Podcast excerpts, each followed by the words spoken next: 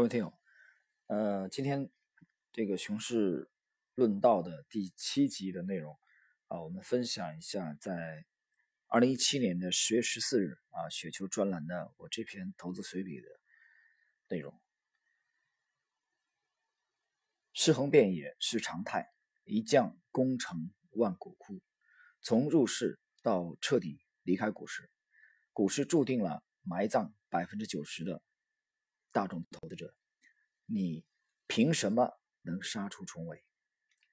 百分之九十的股民走在老路上，他们拒绝反思，拒绝改变，拒绝创新，他们斤斤计较，他们抱残守缺，他们一叶障目，他们希望不劳而获，直到有一天被股市彻底淘汰。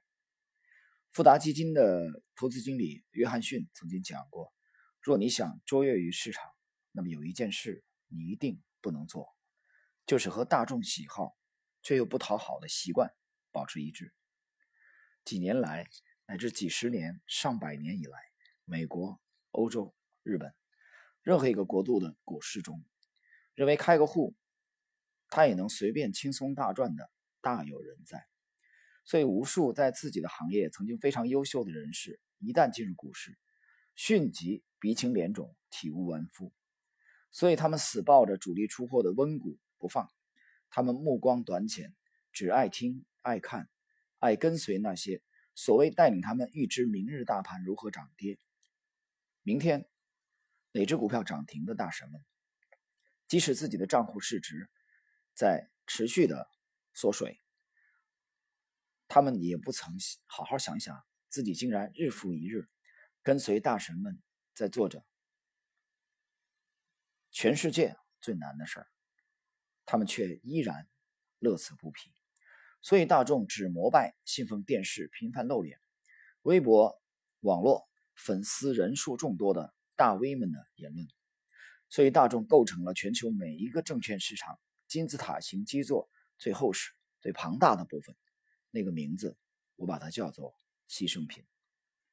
几百年过去，数千年过去，此定律从来也不会发生改变。很大程度上，你的哲学观正确与否，决定了你的投资命运是喜还是悲。畸形的哲学观指导下，你选择的技术必然也是旁门左道。那么，希望避免股市悲剧命运的你，究竟该怎么办呢？远离这些牺牲品群体，摒弃这些牺牲品典型的思维与行为模式，别无他途。如果方大碳素未来一年跌破十九元，我丝毫不会觉得奇怪啊。那么这篇文章我们分享到这里呢，我岔开说一句啊，关于方大碳素在雪球的专栏啊，我们第一次旗帜鲜明、白纸黑字的公示出来看空它。是在二零一七年九月二号的早八点五十七分，啊，这篇文章在雪球里面每位都可以读到。第二次啊，我们这个看空放大探索的文章发表在二零一七年九月二十三号晚间二十二点三十一分的雪球专栏当中，啊，那么在十月十四号的这一篇当中，我再次强调了。如果方大碳素未来一年跌破十九元，我丝毫不觉得奇怪啊。方大碳素呢，呃，很给面子，为什么呢？因为还没有等到二零一九年的十月十四号，根本就没满一年啊。这个预判没满一年，在今年的十月，呃，十二号，十月十二号啊，我们看一下这个。日期十月十二号，方大碳素啊跌破了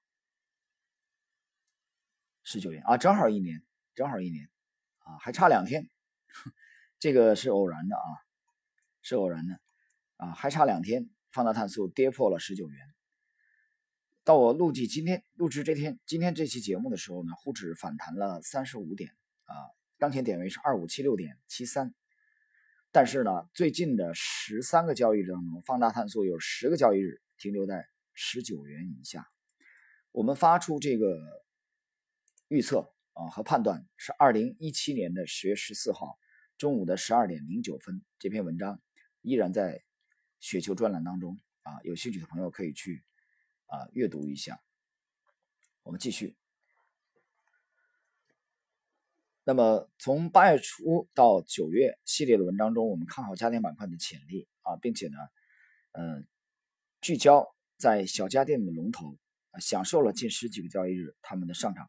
我不止一次的讲过，Lexi 并非市场中唯一的模型，但是从费效比而言，它是众多模型中稳定、高效、犀利的一种。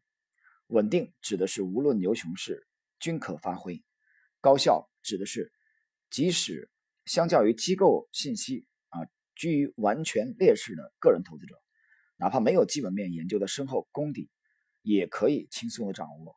犀利指的是无论何种题材、何种主力，只要它毗邻暴涨前夕，那么 Lexi 就将其牢牢锁定于一级股票池当中。其模型构筑的基石就是主力资金的力度。那么百分之九十的暴涨股。